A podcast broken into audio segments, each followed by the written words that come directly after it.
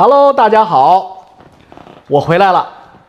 今天再跟大家聊两句啊，再跟大家聊两句。上午不好意思，有很多网友在那抗议说我短，你们说我什么都可以，但是不能说我短啊，所以我今天晚上要要再长回来啊，要把我这个棍儿再立起来。呃，上午呢是因为我着急，中午有一个 meeting，有一个跟老外的投行在这边的一个 local 的投行有一个会，所以呢。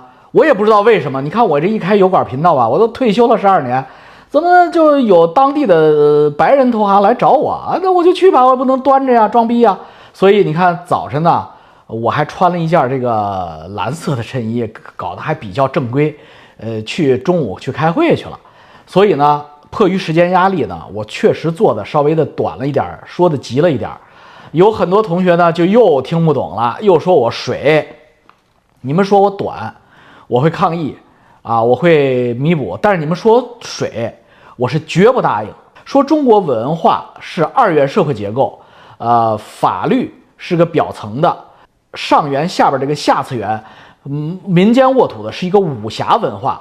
这个东西对于中国社会的解构，以及对于资本市场是极其重要的。怎么能说水呢？难道直接告诉你买哪只股票才叫不水吗？呃，太肤浅了，你知道吧？拿起我的小扇子，太肤浅！好好教导教导你们。我这个老王来了，这个油管频道可能是全油管唯一的一个骂粉丝的频道啊，敢直接骂观众的，不惯你们毛病的频频道。对于傻逼，我是当骂则骂，绝对没有偶像包袱。为什么啊？有这么几个哦，呃，在这个今天这个话题之前啊，我答应翟山鹰了，翟山鹰又给我写 email 了，我也不知道是真的假的啊。我怀疑是假的翟山鹰，但是呢，又他妈用的语言跟翟山鹰说话平时一模一样。今天呢，我被翟山鹰抓住搞完了。呃，我被翟山鹰抓住搞完了。呃，什么意思呢？他说王继洲，这今天这个 email 啊，我相信是他自己写的。王继洲，你个王八蛋，我破口大骂你是因为你说我小孩的事儿。哎，这是抓抓住我的搞完了，因为大家都知道我对小孩特别重视。呃，我确实在十月十号那期节目里边呢说了翟山鹰小孩高功能自闭症，哎呀，这是这是我的短处啊！我咱们光明磊落啊，做事儿咱们不要端着藏着，不要装逼，错了就是错了。我说人家翟山鹰孩子高功能自闭症，这点对我不好，呃，这点对他不好，不是对我，这点对他不好，呃，没有任何借口，没有任何理由，就是错了。呃，我已经向翟山鹰道过一次歉了，但是呢，可能他没看见。呃，因为我把那次道歉夹杂在我节目里边，我估计翟山也不太看我的节目了。现在，呃，那么我就在这次节目之前正式向翟山鹰道歉啊。呃，有好事之徒可以给我传过去，我就怕他又没看见啊。翟山鹰，对不起，我在十月十号左右的那一期节目里说了你孩子，呃，你儿子高功能自闭症这件事情，这是绝对有错误的，我在此诚恳的道歉。我以后再也不会说了，想都不会想这个事儿啊！呃，错了就是错了，没有借口，没有理由，就是我的道德修养不够造成的。我那个嘴欠，我当时想挠过挠过你，气气你，看看你翻不翻脸。结果你他妈当时没有翻脸，今天给我发 email 才翻脸啊，才告诉我原因。你要早说这个原因的话，啊，后边我就不说你那个其他的事儿了啊。这个事儿过去了，过去了。呃，这个确实是我搞完，他妈他抓的真准啊！因为我砸翟山鹰整个这个过程中，其实没有，呃，可以说没有任何的逻辑漏洞。唯一的逻辑漏洞就是说他小孩这事儿，哎，这个是我的这个内心深处的一个愧疚。其实吧，你要真正了解我的人，实际上能看得出来，其实我对这个事儿来说，自己是非常的心虚的。呃，确实是不对啊，这个确实是不对。这个他妈的，这个，哎，这个确实是以后要进一步的提高自己的人生修养。虽然我是个臭流氓，但是呢，做什么说什么还是应该有个分寸的啊。说翟山鹰是骗子，绝对没有问题，他就是骗老百姓的钱，骂他绝对是没有问题的。呃，砸他蹭他这都可以，因为我这频道有三宝嘛，第一宝就是山鹰嘛，山鹰刘阿姨和一根屌嘛，就是比屌经济学。山鹰阿姨一根屌是老王频道三件宝，呃，三件宝的首宝翟山鹰我还是要留着的啊，但是呢。呃，以后砸挂翟山鹰不提家人，这是一个原则啊，这一原则。这就像这个郭德纲跟于谦儿说相声一样，郭德纲敢砸挂于谦儿，呃，于老爷子和他媳妇儿睡一床上，呃，关键的原因在于于老爷子跟于谦儿，他王老爷子跟于谦儿就媳妇儿没睡过一张床，所以你这么砸没问题。但是如果要是真的是这样，那于谦也急了。所以呢，这个因为人家山鹰孩子真有这个问题啊，高工资逼这个问题，所以我说这个确实不合适，这个已经超出了砸挂，对不起，对不起啊，寨山，对不起，向你道歉啊，向你道歉，希望你能呃接受我的道歉，并且能看到我这个节目啊，咱们俩以后还隔空互喷啊，呃，你要想喷我，我我先给你攒着，因为我现在也不愿意再喷你了，蹭你粉的这个卑鄙的这个目的已经达到了，所以呢。呃，以后我说我的，然后你可以在我这个视频里找毛病、挑毛病、辅正我，然后呢，也可以在我的观点基础上加以论证和呃延伸啊。就像我们十五年以前你在公司从我这儿学走了 蒙牛、伊利，然后你到处去说一样，这可以啊，这个欢迎啊。我们继续说金融相声以后啊，呃，那么老王的频道里边有些观众呢。动不动就要挂干货，动不动就要干货，这表现出来了特别市侩的一面。这个频道呢，再次重申，它不是金融授课平台，我也没有收你们的学费，无非就是让你们看了点儿广告，妈的挣几个买菜钱。这对我来说，对你来说重要吗？都不重要。那看我这频道有什么好处呢？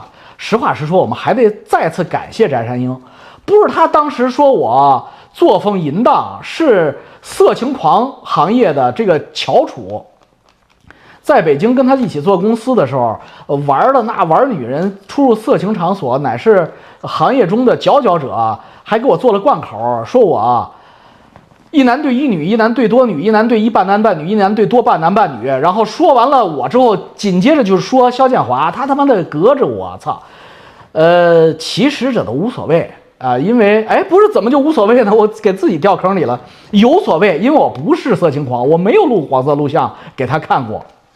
那为什么把我给弄出来呢？感谢翟山鹰呢？他这么一说，我老婆不干了，我老婆差点没掐死我。这个，所以呢，我当时刚做这视频的时候，初衷就是报复他，就是骂回他。结果这一骂不得了，这骂出了一片新天地。这个。呃，本来是报私仇的，结果呢，就找到了一个超级好玩的东西。我算是了解，为什么那么多名人，为什么那么多大 V 现在开始做自媒体 YouTube 了？哎呀，我真了解了，他妈真爽！这个呀，你不给我钱，你倒贴我钱我都干。为什么呢？相当于自己有一个自己的电视台呀，爱怎么白活怎么白活，爱怎么说怎么说，非常轻松。而且关键是我这种。不藏着掖着，这种不打草稿，呃，信口就来，全部都是根据自己以往的经历，根据自己对世界的观感，跟大家直接聊天的这种形式呢，深受观众的好评。有很多，尤其是咱们北京人，特别爱听我这口，呃，上头上瘾，我就更加的高兴。为什么？因为俞伯牙需要钟子期呀，所以高山流水一听就懂。越这样就越鼓励我的创作欲和表演欲，使我内心深处隐藏多年的表演型人格充分的发挥出来。你想我在温哥华憋了十二年，退休了十二年，无所事事，天天憋着，我脑子里的这记忆再不说都快忘了。现在要说点呃关于谢志坤的当年的老记忆，我都得这么想，眼神都得往上撇，调用脑子里边的记忆。这我还没老，我才五十岁左右。等我到六十岁、七十岁，如果还不说，我真的就可能忘光了，就开始胡说八道了，就是跟那些老红军一样，回忆战争年代，他妈逼全忘了。后来我才知道，我开始做油管，我才知道他们那个口述什么长征历史，口述什么遵义会议，全鸡巴一多半都是扯鸡巴蛋。为什么？因为他们真的是亲历过，但是他们真可能忘了细节。所以你千万别跟他们揪细节，跟他们揪细节，一个人说一个版本。他们那次会议明明五个人参加的，这五个王八蛋真的参加了，但这五个王八蛋回来说的居然是五个不同的故事，就是原因于此。所以呢，你们也别挑老王的理，有的时候说的东西不是很精确，有的东西呢说的不是一次全给你们倒出来。为什么？因为我有策略，我这是我的书场，我得招人，我得勾引你们呢，我得让你们继续上头，我也得有我的策略呀。所以呢，我说老谢，一点一点说，一星期说一段，一星期说一段，恨我也没有用，这才能上瘾。你想想，郭德纲是不是这么干的？德云社是不是干的？为什么能容忍郭德纲，不能容忍金融界的郭德纲呢？对不对？所以，请观众朋友还继续容忍我啊！喜欢这口的多多来，不喜欢这口的礼送出境啊！呃，如果在这儿胡说八道的，在评论里胡说八道，我绝不删评论，这是第一。第二呢？我会骂回，如果是傻逼的话，我会真的骂回你们的。比如说，我说二元文化体系，今天这个主题说中国的二元文化体系，在司法层面之下，还有一个隐形层面，就是武侠层面啊。中国这个二元文化体系造成了中国诸多的社会问题，它是诸多中国经济问题甚至政治问题的深层次的底层代码原因。哎呀，就有人说我水，还有人说我抄刘仲敬的东西，说我抄刘仲敬抄乱了。呃，上午说的有点急是属实，但是说你说我抄刘仲敬，我抄刘仲敬，我会隐瞒吗？我致敬刘阿姨那是公开的，当众羞辱她，对不对？那么我公开承认我是刘阿姨的粉丝，这有什么了？呃，我把刘阿姨的话翻译成人话给你们讲，她说的不是人话，她说那没几个人能听得下去，乃是功德一件。刘阿姨她还得给我发稿费呢，给我打钱。但是呢，就是，呃，玩笑归玩笑呢，我这个二元层次文化这个啊，真跟刘阿姨没关系。我零八年就在我博客里写，我三千江东老铁一定能够给我证明，在博客时代追随我的这些老铁们一定能够证明，我确实是在二零零八年就说过，中国的二元文化体系下的武侠文化对于资本市场的影响。你不信你们？呃，好事之徒一定能找着，找着，我自己已经找不着了。那，就过了十五年了嘛，自己找不着了。那新浪微呃微博和新呃新浪博客的密码我也忘了，我自己也找不回来了。然后我给新浪发 email 发过，大概十年以前发过，说你能不能够帮我找找密码？新浪说你得证明你自己是你，那我又证明不了我是我，因为我当时是匿名注册的，所以这事儿只得作罢。呃，好吧，那我们接着说。我这个视频让你们上瘾，这就对了。为什么呢？因为我真的是很真诚。有些王八蛋说我在中国资资本市场是运作黑幕挣钱来的，我呸！我操你大爷！胡说八道的，你真的是他妈鼠目寸光。为什么呢？其实我在博客时代还写过王石跟小田唱的是哪一出？那篇文章里边，其实我就已经精确的说到，中国人仇富的这个根源在于文化劣根性。为什么有钱人？首先，这些王八蛋就会认为人家有钱人都是坏人，就认为人家挣来的钱全是阴暗操作、内幕操作。对于有钱人，对于富人没有起码的尊重呢？不否认，在乱世，在改革开放初期，确实有很多坏人利用游戏规则的这种不健全和利用法治的不健全，得到了他人生中的第一桶金，确实是骗了别人、害了别人，这是存在的。但是。还有一部分人，以他赢到钱，是利用法律和规则的不健全，在这个过程中实现了创新及突突破，造成了 win-win 的多赢局面。我就是第二种，我一点都不客气，我就敢说我是第二种人。我没有在我原始积累的过程中，在中国资本市场重组的过程中，我老王做的案例。我亲自参与重组的和我主导重组的，没有一个股民被闷里头的，至少挣了三倍走人，甚至翻了七倍走人。否则的话，直到今天，为什么在网上没有人骂我呢？玩这么大，谷歌、百度，我又不去评控控评，我又不是他妈习近平禁止的禁啊，王进平，为什么没有人骂我是骗子呢？这也是中国人另一方面的悲哀。今天中午我跟。本地老外这个投行的，呃，老哥吃饭，他给我讲了一个故事。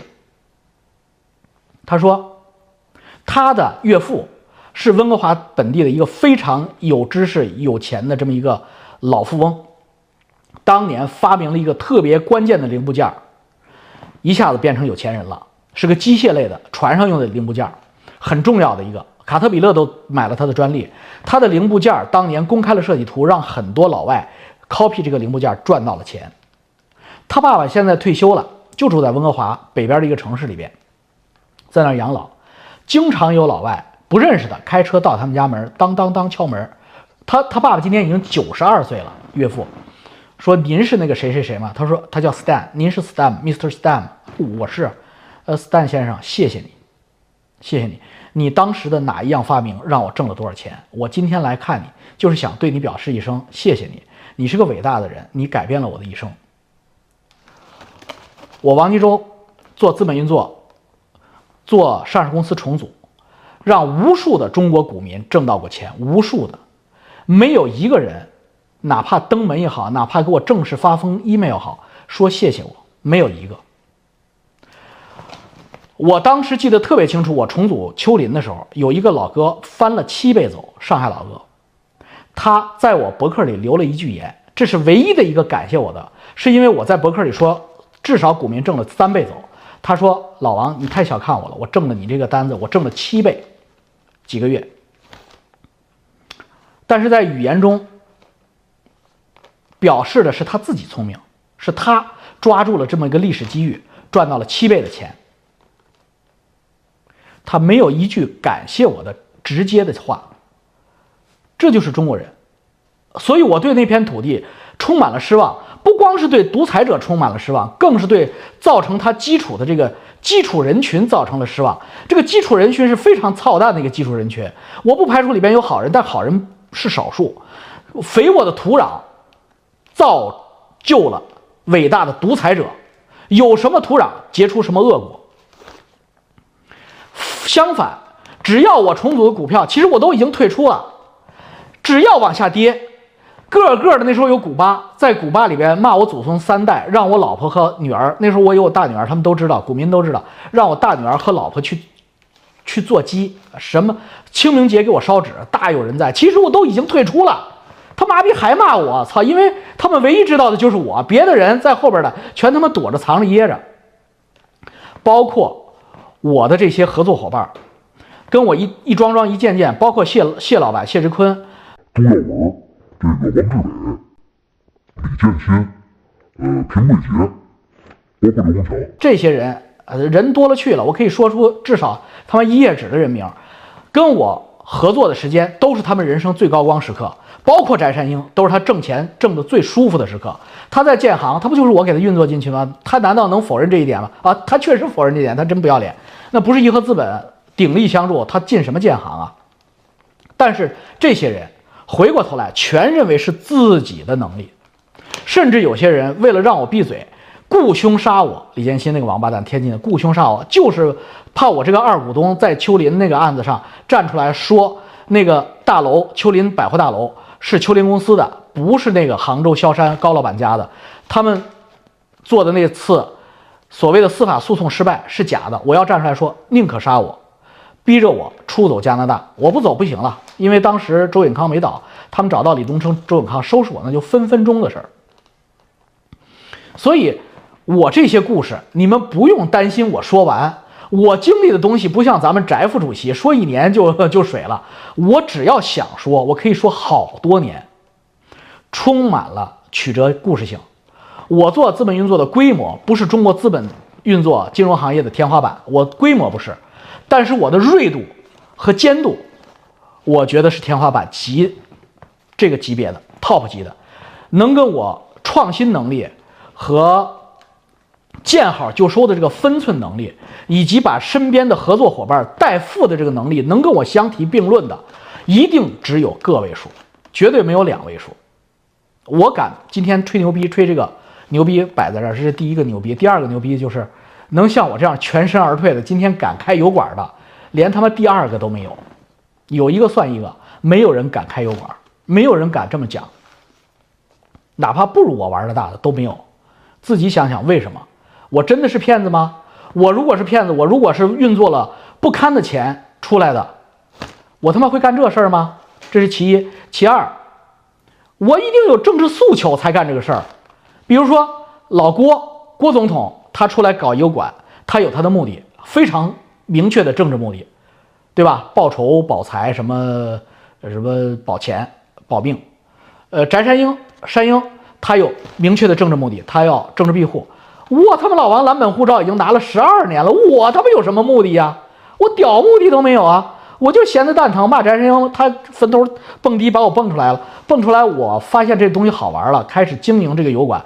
可以说，全油管界、全中文油管界、全金融界，像我这样开始油管之路，并且认真经营油管的，我孤陋寡闻，我是唯一一个。如果有第二个，请大家给我贴出来打我的脸，好吧？咱不是吹牛逼呀。咱们就是他妈实话实说呀，你你就给我上刑，我说出来也是这个版本呀。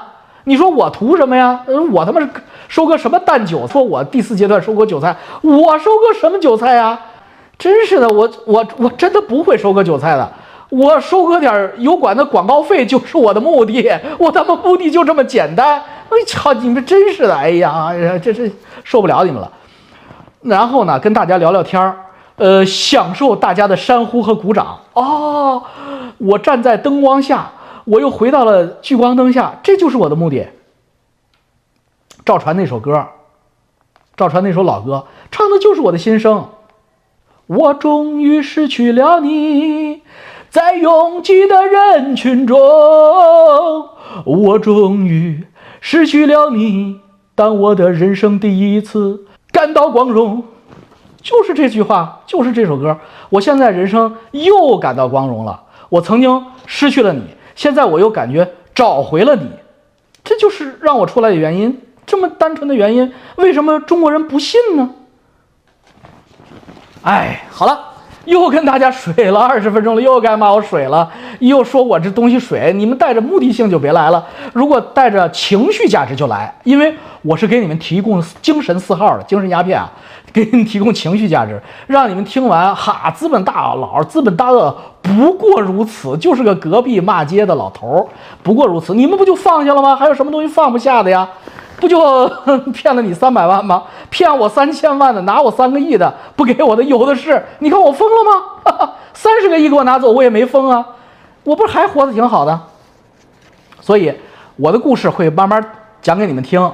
那些害过我的人可能会呜呜鼓励欲多哈，没事儿，你们派杀手杀我来吧啊！我可这儿有家伙。呃，我二零零八年写的这个二元文化的这套东西啊，我是做过笔记的。今天我真的给找出来了，就是当年我博客那个笔记。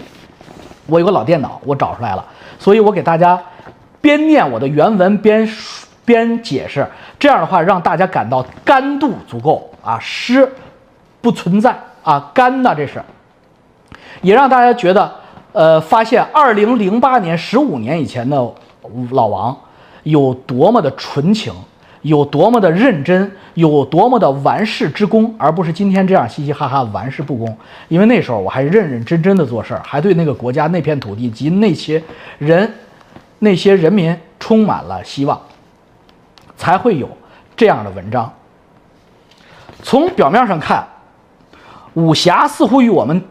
所谈论的话题，资本市场不相干，但实际上我认为非常相干，很要紧。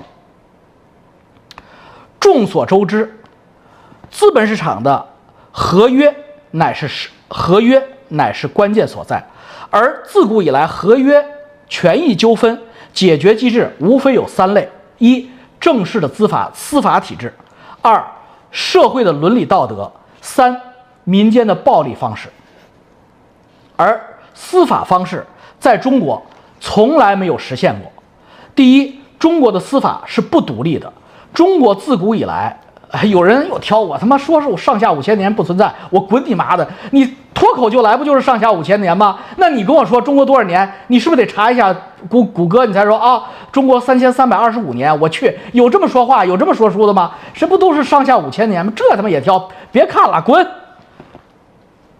因为中国的司法与行政自古以来就没有独立过，政法一体，没有独立司法，官员同时又是法官，直到今天依然有这个影子。今今天就是党管一切嘛。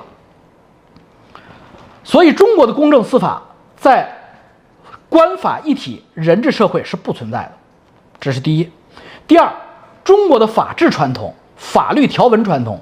法条传统一向是重刑轻民，而民间纠纷更多的是经济法和民法，在这一方面，中国是一片荒芜。重刑轻民这个问题，我当时意识到了，但是我没有意识到它的根源是什么？为什么这么重视刑法而轻视民法？直到刘仲敬。啪一讲，我操！这个建主体制和他妈的内亚征服者体制，我全明白了。这他妈就是一个总督压着一群的费拉，一群奴隶，上面一奴隶主。那你让奴隶主跟奴隶之间的法律还讲什么民法呀？就是刑法。换句话说，就是砍你脑袋、砍你手用的。所以重刑轻民是这样的一一个不平等的奴隶主及奴隶社会的必然现象，也使我豁然开朗。为什么习近平一旦集权，集权之前，习近平是可以去庆丰包子铺吃包子，只带两个人开一辆丰田车的，只带两个人，一个一个呃警卫秘书，一个生活秘书，他就带他们两个人就去吃包子去了。那个时候他敢，因为他没有集权，而一旦集权成为皇帝，无论是习近平、李近平还是王近平，他必然像生活在敌国的皇帝一样。因为这也是历史以来的现象，不是老习开始的，是中国所有的皇帝，他在自己本国出行的过程中，全是老习今天这个状态，周围五公里不能有活人，只能是锦衣卫换上自己的老百姓的衣服，假装欢迎。建筑体制，这确实是刘仲敬给我点透的。但是我当时认识到，就是刑法是中国的法本，而民法在中国一直是发育不起来。呃，我没想到为什么，但是我看到了现象，不知道本质。这零八年的第三，中国的交通不发达，而中央财政收入又有限，使得中国的中央集权的司法体制无法延伸到县令以下的级别。啊，这跟刘阿姨哦，刘阿姨后来讲的也是遥相呼应的啊，就是大一统的中国一定会遇到它的呃财政难关，造成崩溃。就是说，我们今天习主席推行枫桥经验，也是因为这个原因。就是你要高压维稳，你要行使你的政权的有效性，你就必须有充足的财政收入来源。而你只有在跟美国人做生意、做 G two 模式的时候，你才有充足的财政来源。否则的话，你一定会调回到中国所有的封建王朝的老路子上去，就是明末、宋末，就是老百姓有钱，呃，地主有钱，但是皇帝没钱。所以就是。李自成就要出来，张献忠就要起义，因为你公务员底层工资你就发不出来了，呃，秦叔宝的工资都没有了，那秦叔宝就就当贼去了，去瓦岗寨了。所以我们在小的时候，就是我们在小的时候，在中国的边远乡村是没见到警察，是没见过警察的。我在德国留学的时候，我。呃，我我在德国留学的时候，我们家孩子他妈在德国留学的时候，住在一个宿舍里。那时候二十来岁嘛，那时候德国小朋友，呃，小同学就问我：“你们中国是不是一个警察国家？到处都是警察？” 我当时实话实说：“No No No，On the contrary，正好相反。On the contrary，中国没有警察。我在小的时候在乡村里边没见过警察，警察是在电视里才有的。因为你在中国的。”五六十年代、六七十年代的乡村，包括八十年代乡村旅游，你他妈真见不着警察，因为没有工资能发到乡里边、村里边去雇佣警察服务。那这样的社会如何维持广大基层群众的安全和公平呢？那不就是暴力和宗族的道德吗？好了，当正式的司法不可用时，民间就会产生替代的产物。而这种替代的解决机制，就是遍布中国的武侠机制。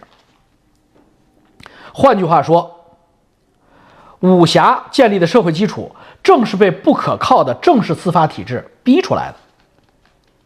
金庸的武侠小说往往不提这些侠客们的生活收入来源，飞来飞去就有烧鸡吃，而事实上，这些侠客的服务并不是免费的。而是由整个社会体系提供的收费服务，这些侠客的收费服务就是中国传统意义上的黑社会的收入来源。二零零八年的记录，不不湿了吧？不说我水了吧？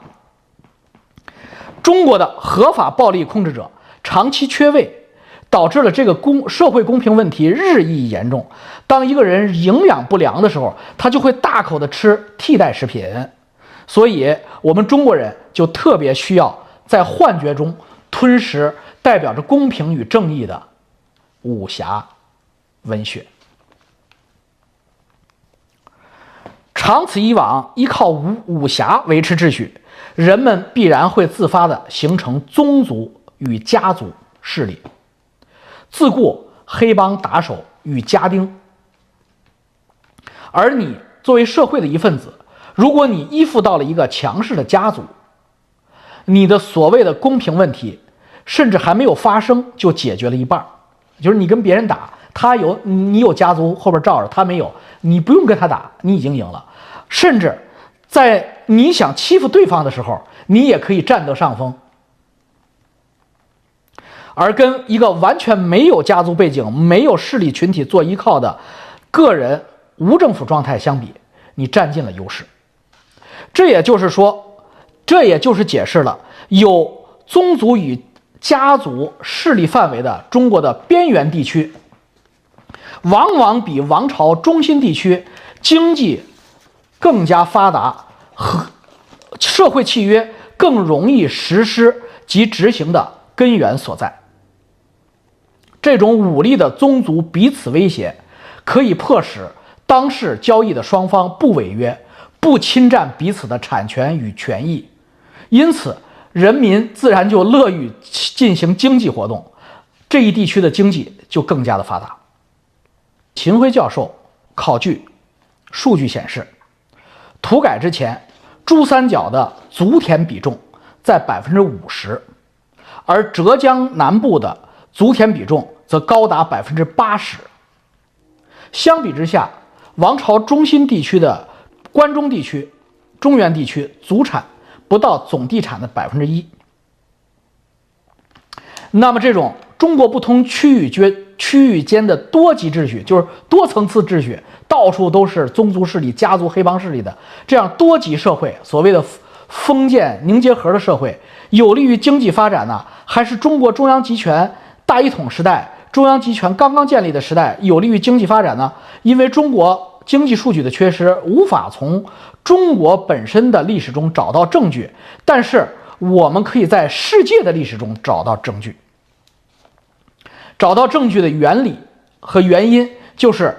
一七一四年之后，英帝国建立的第一次全球化，就是大英日不落帝国的时代的将近两百年的全球化，是英国主导的单极世界。而在英国主导的单极社会世界这两百年，有发达的经济记录与历史数据。一九一三年，全球外贸外资百分之五十流向了当时的穷国、不发达国家。只有百分之四十六流向了发达国家，流向发展中国家的资金比现在远远为微高。而著名经济学家凯恩斯认为，十九世纪殖民地国家的公司不仅能像英国本土的公司一样在英国融资，而且它所需要支付的融资成本并不比英国本土公司融资成本大多少。那时候的资本。在贫穷国家英联英联邦的殖民地与发达国家之间相对平衡的流动，因为英联邦的殖民地采用的是英联邦本身的法律与经济制度，再加上大英帝国海军的保护，使得任何的英国的投资者对他们进行的海外投资的履约与安全充满了自信。相应的，法国以及其他。欧洲列强也采取了同样的手段，使他们的殖民地的海外投资充满了安全。这是凯恩斯说的，不是我说的。而第二次世界大战结束之后，在美国的施压下，英国、法国、德国纷纷放弃了殖民地，各个殖民地国家纷纷独立，加入了联合国。联合国成为了实行国际法以及主持国际关系的。新的平台代替了英国、法国的殖民地的舰队，这就造成了联合国大会联大一开，一国一票，大部分的国家又都是穷国，使得联大变成了站在穷国立场上偏袒发展中国家的这么一个集体，要求发达国家在海外交易中促步步让步，这逼的这逼的海外的投资者及聪明的资金。放弃了不安全的发展中国家的法律环境，而回到了海外产权和合约纠纷相对不存在的本国本土。结果是，发达国家的投资者不不愿意将大量的资金放到法治与合同履行不规范、产权保护不到位的国家，而多极世界，习近平、金上倡导的多极世界。有没有历史数据可查？有，真的有。习主席、金上、习皇帝，我皇金上想造的多极世界，其实他造过，啊，人类早造过，不是他第一次，他可能以为他第一次。什么时间呢？就是第一次，就是第一次世界大战之后，一九一八年第一次世界大战之后，第二次世界大战之前，那个世界是一个三级世界。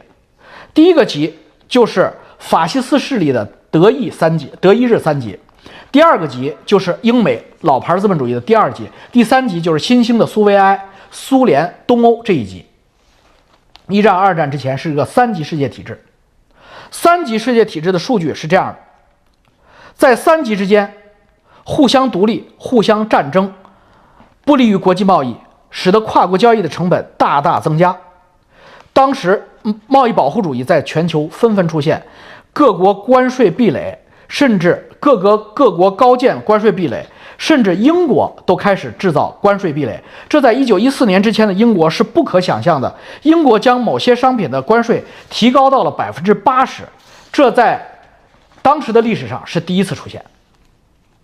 就三级世界啊，那么这个三四十年代地球上的三级世界和之前英联邦的单极世界和二战之后美国主导的所谓的单极世界相比。毫无疑问是效率最低的一段时间，直接酿造了二次大战的苦果。而在二次大大战之后，其实也不是马上进入了一级世界，而是有两级世界。当时的前苏联那一级并没有被抹掉，也是彼此之间有关税壁垒、各种贸易壁垒、各种法律壁垒、外交壁垒、军事壁垒、各种冷战。甚至小规模的摩擦热战和代理人战争，有记忆的都知道，那个时候的全球贸易体系是分两块的，彼此之间并不互串的，就是东方和西方，华约国家和北约国家，社会主义和资资资本主义。那么中国，只要法治体系没有建立健全，没有跟上人家昂格鲁萨克逊的这个。八百年的进化，昂格鲁萨克逊的法治体系，它根儿在一九呃，在一二几几年这个光荣大宪章啊，一二五几年吧，我记得，光荣革命，英国大宪章，人治就开始向法治过渡，一步一步的走到今天，积累了八百年的法治经验。你今天还不跪服，好好学习人家的先进经验，还搞什么三级是经验，还搞什么党管一切？你还搞什么封建王朝？历史多次证明这个东西行不通的。只要法治还没有进步，只要武侠还是我们中国流行文化的主要元素，就说明正式的司法体制路漫漫其修远。什么时候真正的法治、真正的公平能够建立起来？武侠文化自然就没有土壤。你看美国西部就是啊，美国西部大开发的时候，到处都是牛仔武侠文化。它现在怎么没有西部文化，没有西部片了？因为不好使了嘛，有法律了，有法治了，有律师了。你他妈拿个呃左轮手枪，你你你再耍流氓试试？你用暴力解决方呃问题，你试一试。你在今天的加州，你把枪掏出来了解决问题，你不要开枪，你只要把枪在街上掏出来一下，你试试，你比那个。要抢你的人的罪还要严重，因为有了法治，有了规矩，武侠文化的土壤，无论是中是西，都是一样的，它自会消失；而没有法治，没有公平，武侠文化的土壤就自会生成。它是一个互补的自然替代过程。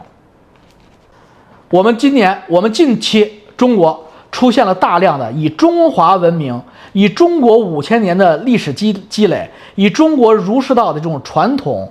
呃，优秀道德品质征服世界，为世界发展指明方向，这真的吗？这是真的吗？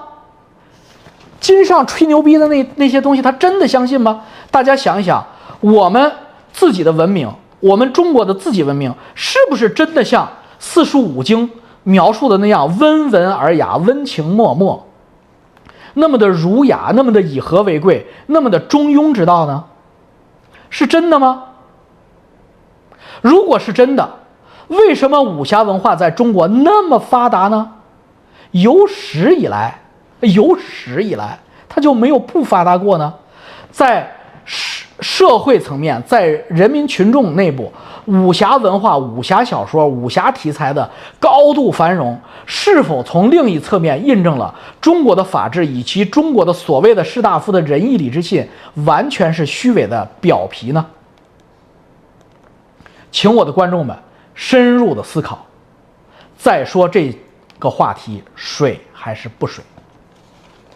好了，希望大家啊都跟老王多聊聊天儿，多扯扯淡啊，多点赞，多订阅，呃，突破共产党对我的封锁啊，把我捧成网红。谢谢大家，再见，江湖不远，迟早相见，我们江湖见，在武侠的世界里，啊，这个国内的人民群众，大洪水时代，不是每个人都能润，如果没有润的话。你囤粮食、囤金条，同时你还要锻炼身体，多学武功，哈哈，多学一多学一些暴力，有有的用，用得着，这是五千年老祖宗留下来的智慧。再见，再见。